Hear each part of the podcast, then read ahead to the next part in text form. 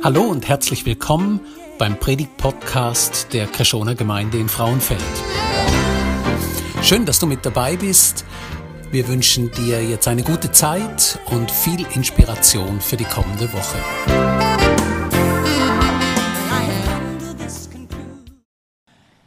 Wenn ich jetzt heute Morgen als alleinständige und enthaltsam lebende Person weil ich setze mal noch einen oben drauf. Wenn ich als alleinstehende, enthaltsam lebende Jugendpastorin in einer Freikirche würde ankommen mit einem positiven Schwangerschaftstest. Und ich würde sagen, du, das ist von Gott gewirkt, ich habe nichts mit dem zu tun gehabt. Ich glaube, da will nicht nur der Paul und unsere GL, sondern jeder von euch auch ein bisschen skeptisch reinschauen. Und äh, ich wüsste nicht genau, wie ich die Situation sollte erklären.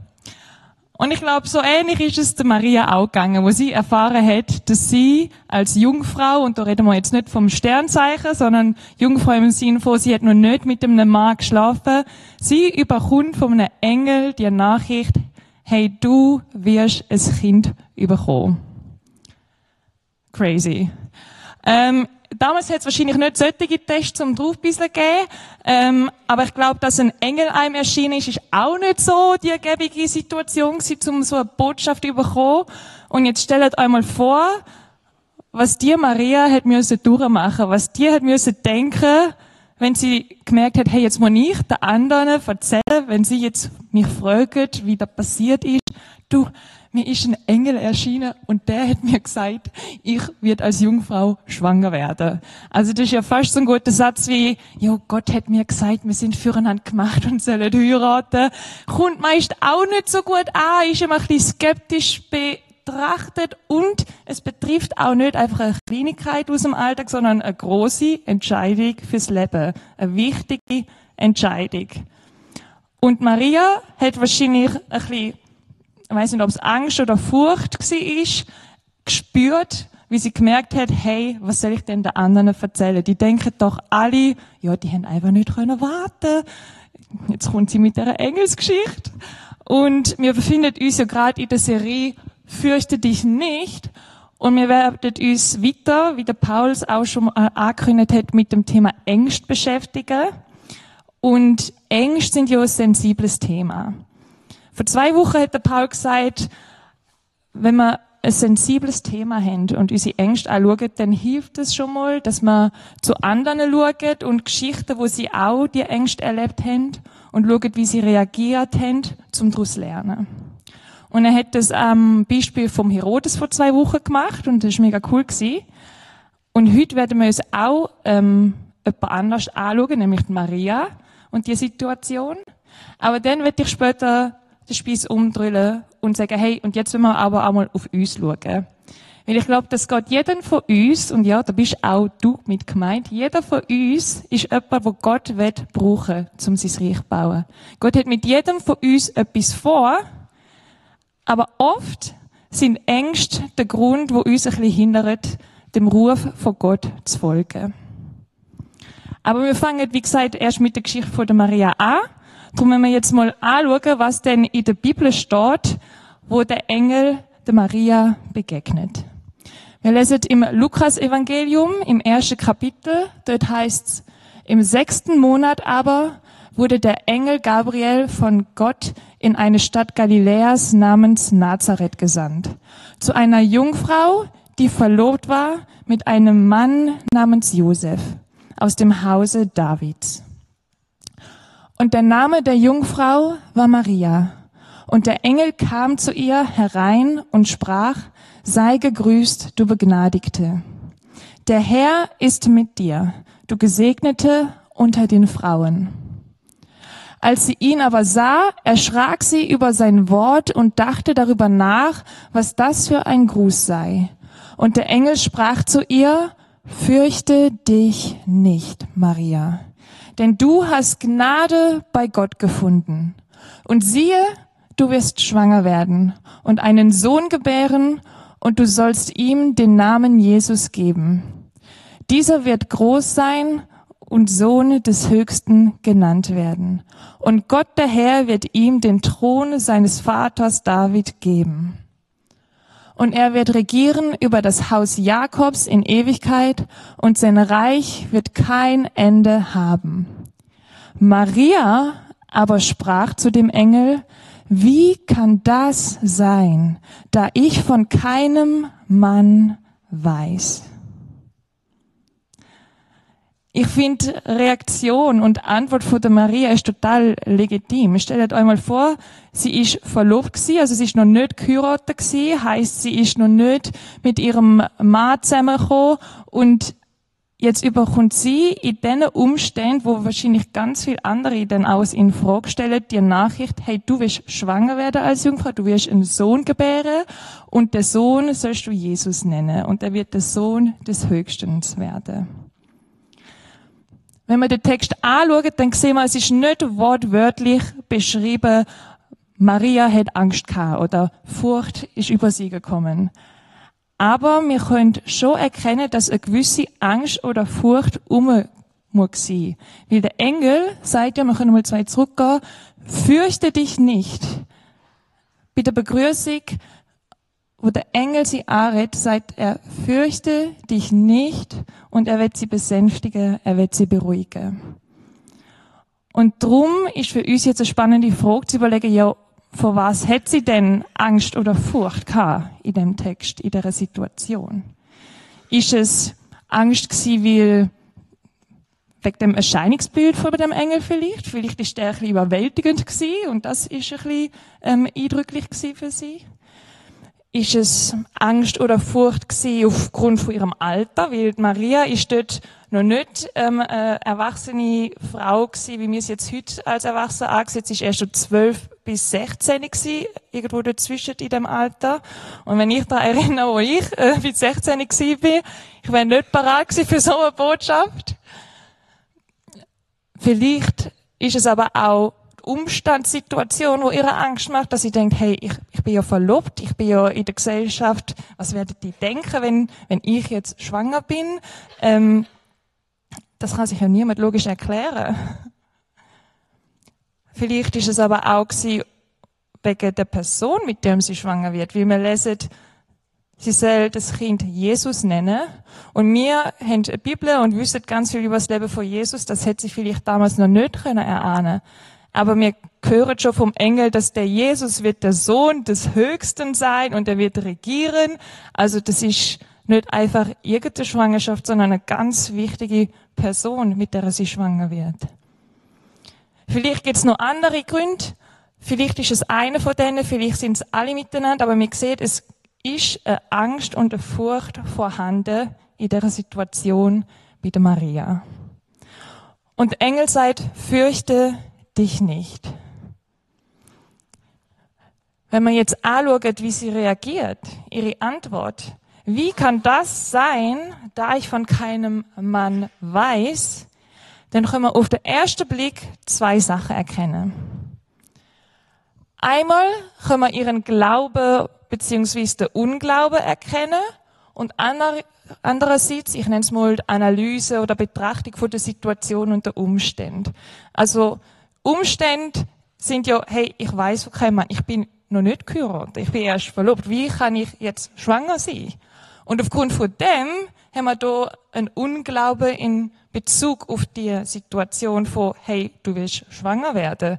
Weil logisch können wir uns das nicht erklären.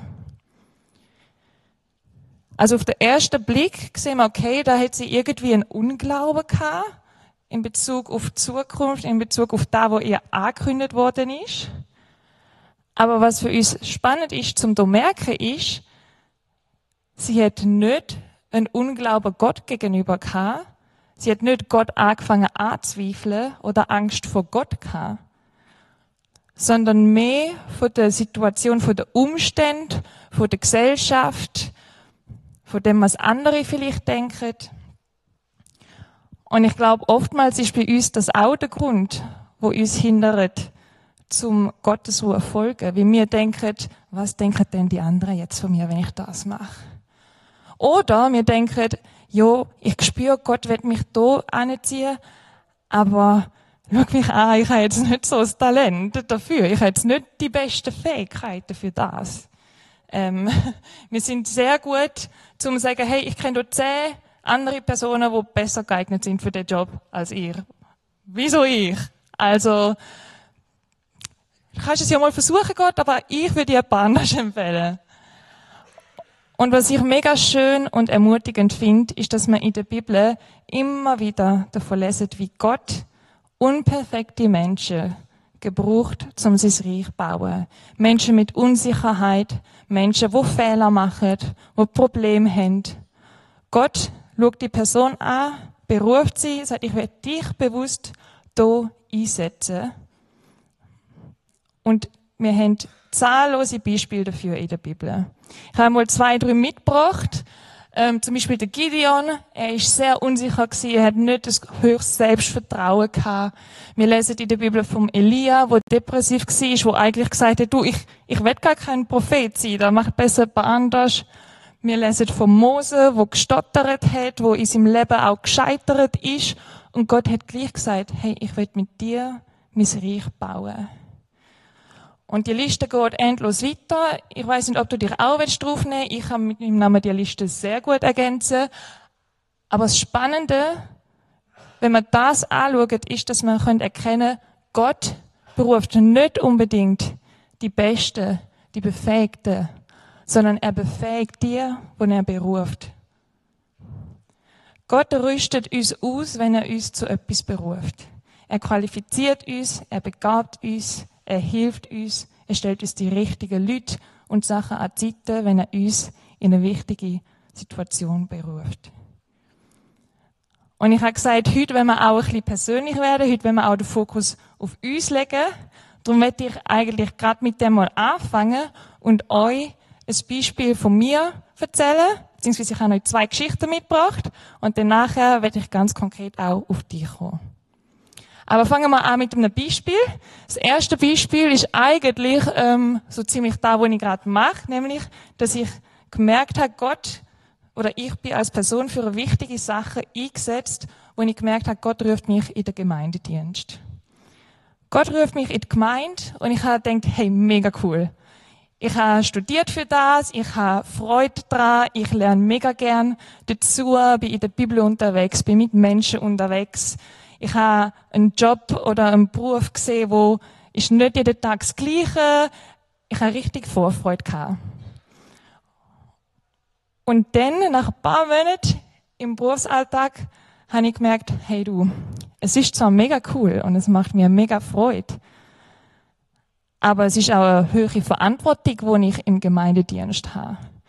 Wenn man in der Gemeinde als Pastor oder Pastorin schafft, dann ist man mit Menschen unterwegs. Es geht um Menschenleben und es geht um die Perspektive von der Ewigkeit. Es ist eine höhere Leitungsfunktion und es ist eine höhere Verantwortung. Und obwohl das einerseits motiviert und Freude macht, habe ich gemerkt, es hat auch angefangen, mich ein bisschen einschüchtern. Mir ist ein bisschen mulmig geworden. Und ich habe gemerkt, jetzt kommt schon ein bisschen Angst und Furcht auf. Jetzt werden wir einen kleinen Szenenwechsel machen. Ich habe ein zweites Beispiel. Und äh, wie jetzt anders drin sein, ist mein zweites Beispiel von der Feuerwehr. Ich sehe auch schon hier ein paar Feuerwehrkollegen, sehr gut. Ähm, ich bin seit ein bisschen mehr als einem Jahr, jetzt bald anderthalb Jahre hier in Fraufeld in der Feuerwehr und ich liebe es, macht mir mega viel Spaß. Und auch wenn ich in meinem Studium damals zu Basel ein, zwei Jahre in der Freiwilligen Feuerwehr schon mal gewesen bin und jetzt nicht so von Null angefangen habe, würde ich mich schon eher noch so ein bisschen als Neuling bezeichnen.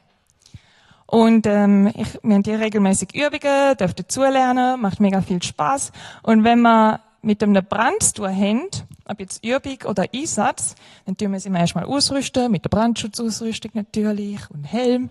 Und dann legen wir Atemschutzgerät an. Also es ist wie so ein Rucksack, wo wir so eine große Flasche drauf haben und dann schnufen wir durch eine Maske, dass wir halt bei dem Rauch gut könnt, gute Luft haben. So, wenn wir jetzt die Situation haben, dann sehen wir, okay, bevor ich in, in, in, eine, in eine Szene, in eine wichtige Situation hineingehe, habe ich schon erschwerte Bedingungen. Also ich laufe nicht jeden Tag mit irgendwie, was ist das, 20, 25 Kilo, wo man sonst äh, drauf hat. Zusätzlich laufe ich nicht jeden Tag um, schon mal erschwerte Rahmenbedingungen. Okay. Jetzt ist es so, wenn man trainiert oder übt für einen Einsatz und ist vorbereitet und eine Brandübung macht, dann haben wir einmal für, wo mit Gas gemacht wird. Das ist einerseits, dass die Leiter von der Übung sich ein bisschen kontrollieren können. Die haben damals wie so eine Fernbedienung, dann können sie drücken und dann schon einmal für. Das ist äh, für sie spaßig, für uns anstrengend. Äh, und so üben wir immer wieder durchs Jahr. Jetzt ist es aber so, im Realfall ist es ein bisschen anders, weil dort haben wir ein Feuer, wo wegen Holz oder wegen verschiedensten Materialien entstanden ist. Und wir haben immer wieder mal, ich glaube, es ist einmal im Jahr, eine sogenannte Warmausbildung, wo wir in einem Feuer üben, wo mit Holz, mit echtem Material zündet ist, weil das Feuer sich dort ganz anders verhaltet. Es ist viel rauchiger, man sieht fast nichts, es ist mega anstrengend, es ist auch viel heißer. Ich habe einmal zwei Fotos von der letzten Warmausbildung mitgebracht. Wir haben größere Flammen und da unten, man kann es nicht so gut erkennen, aber wir haben so eine Wärmebildkamera, die zeigt, wie heiß es wird. Es ist auch viel wärmer und in so einem Raum kann es schon mal so 600 Grad werden. Also ich finde es nice. und wo wir dann die Warmausbildung hatten, habe ich gedacht so, yes, nice, mega cool. Und habe gedacht, ich, ich dränge mich jetzt nicht so an die Front, weil ich bin ja erst so anderthalb Jahre dabei da. Und habe gedacht, ja, die anderen, es gibt auch einen Atemschutztrupp, wo da als Fachgebiet hat, die die sind die, die wissen, wie, die gehen wahrscheinlich führen. Und dann sind wir dort an der Übung gewesen, und der Übungsleiter, Deborah, als Strahlrohr führen, wir gehen jetzt rein. Und ich so, äh, was? Okay. Dann sind wir rein und ich bin Führer gewesen und ich, es hat so viel Spaß gemacht. Ich bin wirklich da irgendwie so ein, zwei Meter neben dran gewesen. Es ist so heiß gewesen. Andere haben auch teilweise mal zwischendurch raus müssen und ich habe mega Freude gehabt, weil ich mega viel gelernt habe in dieser Situation. Und wo ich dann heimgekommen bin und meine Kollegen getroffen habe, habe ich natürlich ganz begeistert davon erzählt. Und sie dann irgendwann so, äh, Deborah, hast du keine Angst gehabt? Und ich ganz selbstverständlich so, äh, nein, wieso? Und während ich das gesagt habe, habe ich gemerkt, ja stimmt, wieso habe ich keine Angst gehabt? Weil es ist ja eigentlich von den Umständen mega gefährlich. Und dann habe ich ein überlegt und dann habe ich gemerkt, warum habe ich keine Angst gehabt. Ich merke, bei dafür habe ich fast nie Angst. Weil ich weiß, es hängt nicht an meiner Leistung allein. Es hängt nicht nur von mir ab, was man macht.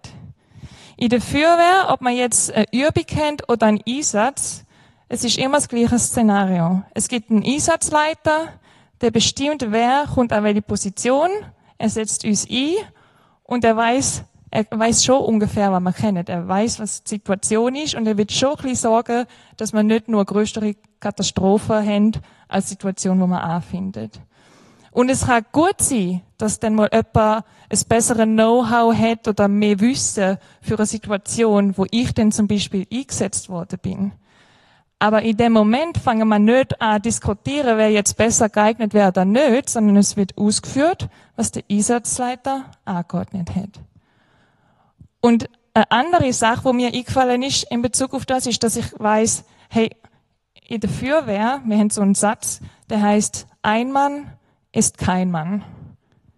Ein Mann ist kein Mann bedeutet, du wirst nie allein ins Feuer laufen. Du gehst immer mindestens zweit oder im Dreiertrupp ins Feuer.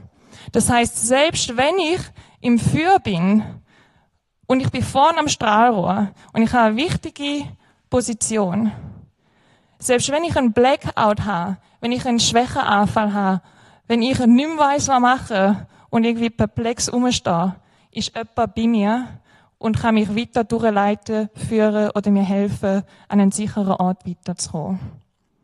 Und vielleicht könnt ihr schon ein bisschen ahnen, wo ich äh, darauf hinaus will. Ich habe gemerkt, anhand von dem Beispiel, wie ich meine Angst in Bezug auf meine Berufung kann ablegen kann. Weil in meiner Berufung in der Gemeinde ist es doch das Gleiche. Gott hat mich bewusst wo eingesetzt. Gott hat mich für etwas Wichtiges eingeplant und er kennt mich. Er weiß, wer ich bin und was ich für Fähigkeiten habe. Er weiß auch, wo ich Probleme habe und wo ich unsicher bin, wo ich nur Sachen muss lernen, wo ich noch nicht perfekt bin. Aber er hat mich bewusst für etwas eingesetzt und er weiß, wie die Gesamtsituation aussieht und wo er ane wird mit mir. Und in dem Ganzen bin ich nicht allein. Er stellt mir Menschen an die Seite und er selbst ist auch bei mir. Und da hat mir geholfen, zum die Angst ablegen. Ich habe immer noch einen sehr hohen Respekt vor dieser Aufgabe. Aber Respekt ist etwas anderes als Angst. Und Angst ist noch nie ein guter Ratgeber gewesen. Und ich werde dich jetzt heute Morgen auch etwas fragen. Ich werde, dass wir es jetzt konkret machen. Darum habe ich dir drei Fragen mitgebracht. Und die erste Frage ist, wo merkst du in deinem Leben, dass Gott dich wird gebrauchen und deine Gedanken dir aber sagen, was ich? Nein. Es ist besser, wenn du jemand anders für das nimmst. Wo hörst du, dass Gott dich wird rufen?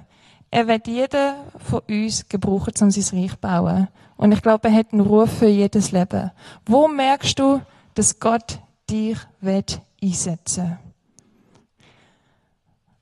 Zweite Frage, die ich dir stellen will, ist, was sind denn die Stimmen und Argumente, wo in deinem Kopf sind, wo dir Angst machen und dich abhalten, um die Situation oder Aufgabe inne, wo Gott dich? Weißt du, wenn wir eine wichtige Aufgabe überkommen oder eine wichtige Position, eine höhere Verantwortung, dann kann das ja ermutigend sein, eine coole Sache sein, aber es kommt auch meistens mit Angst und mit Gedanken, wo sind wie, ja, hast du denn wirklich die Fähigkeiten zu dem? Oder schau mal, der dort, der dort denen, der, der würde auch viel besser machen als du. Oder vielleicht denkst du auch selber von dir, ich habe nicht so das Talent dafür. Was sind die Gründe, die Stimmen, die Argumente, wo dich wollen abhalten? Also erste Frage, wo spürst du Gott ruft dich? Und das zweite ist, was denkst du, haltet dich davon ab? Und die dritte Frage, das ist, glaube ich, das Wichtigste, ist die Frage, vertraust du am Einsatzleiter? Vertraust du Gott, wo dich bewusst in eine wichtige Aufgabe oder Position stellt. Weil wenn du weißt, okay, ich sehe das Umfeld und für mich ergibt das noch nicht so ganz Sinn. Ich weiß noch nicht, wie es rauskommt. Oder ich weiß nicht, ob ich das allein schaffe. Aber wenn du weißt, hey, ich vertraue dem, wo das Ganze im Blick hat, wo mich kennt und wo mich bewusst einsetzt, dann kannst du deine Ängste vor dir weisen, weil du dich auf Zusagen von dem beruhst, was dich einsetzt. Und wir sehen, dass Maria das gemacht hat. Sie hat Gott vertraut in all dem. Wenn wir ein bisschen weiterlesen, ein paar Verse nach dem Text, den wir eben gelesen haben, im Lukas 1, dann heißt es, denn bei Gott ist kein Ding unmöglich. Da haben wir erstmal eine Antwort auf die erste Frage von der Maria, wo sie sagt, wie soll das denn möglich sein? Bei Gott ist kein Ding unmöglich. Und dann hat Maria gesagt, siehe, ich bin die Magd des Herrn. Mir geschehe nach deinem Wort. Und der Engel schied von ihr. Wir sehen dort, Maria hat sich selbst Gott anvertraut. Sie hat sich von ihm gebrauchen lassen und sie hat das Ja zu ihm gefunden. Es gibt einen wichtigen Theolog, ähm, der heißt Gerhard Meyer und der hat auch Kommentare zu verschiedenen Büchern von der Bibel geschrieben. Und er sagt zu der ähm, Situation, zu dem Abschnitt in der Bibel, Maria lässt das Wort Gottes stehen, es soll sich an ihr erfüllen. Und sie findet ein volles Ja zu dem schweren Weg. Manchmal ist es auch nicht so einfach, wenn Gott uns zu etwas beruft. Aber sie findet ein volles Ja zu dem schweren Weg, den Gott auf diese Weise mit ihr geht. Gerade durch dieses Ja, durch diesen Gehorsam will sie Gott dienen. Ich glaube, das ist der Schlüssel, zum mit unseren Ängsten umgehen, wenn wir für etwas Wichtiges von Gott eingesetzt werden. Weil unser Ja zu der Weg von Gott, in dem liegt es Nein zu unseren Ängsten. In dem können wir unsere Ängste von uns weisen.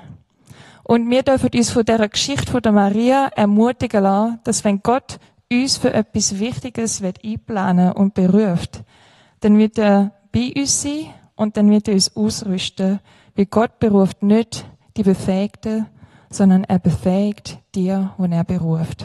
Und das ist jeder von uns. Amen.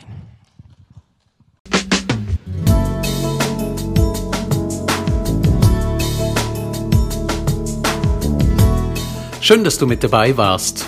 Wir hoffen, du konntest durch diese Predigt profitieren. Weitere Infos zu unserer Gemeinde findest du auf unserer Webseite unter Krishona, das schreibt sich mit ch, minus frauenfeld.ch. Wenn du uns eine Nachricht schicken willst, dann schick uns doch einfach eine E-Mail auf die Adresse info at krishona-frauenfeld.ch. So wünschen wir dir noch eine gute Woche und freuen uns, wenn du das nächste Mal wieder mit dabei bist. Tschüss!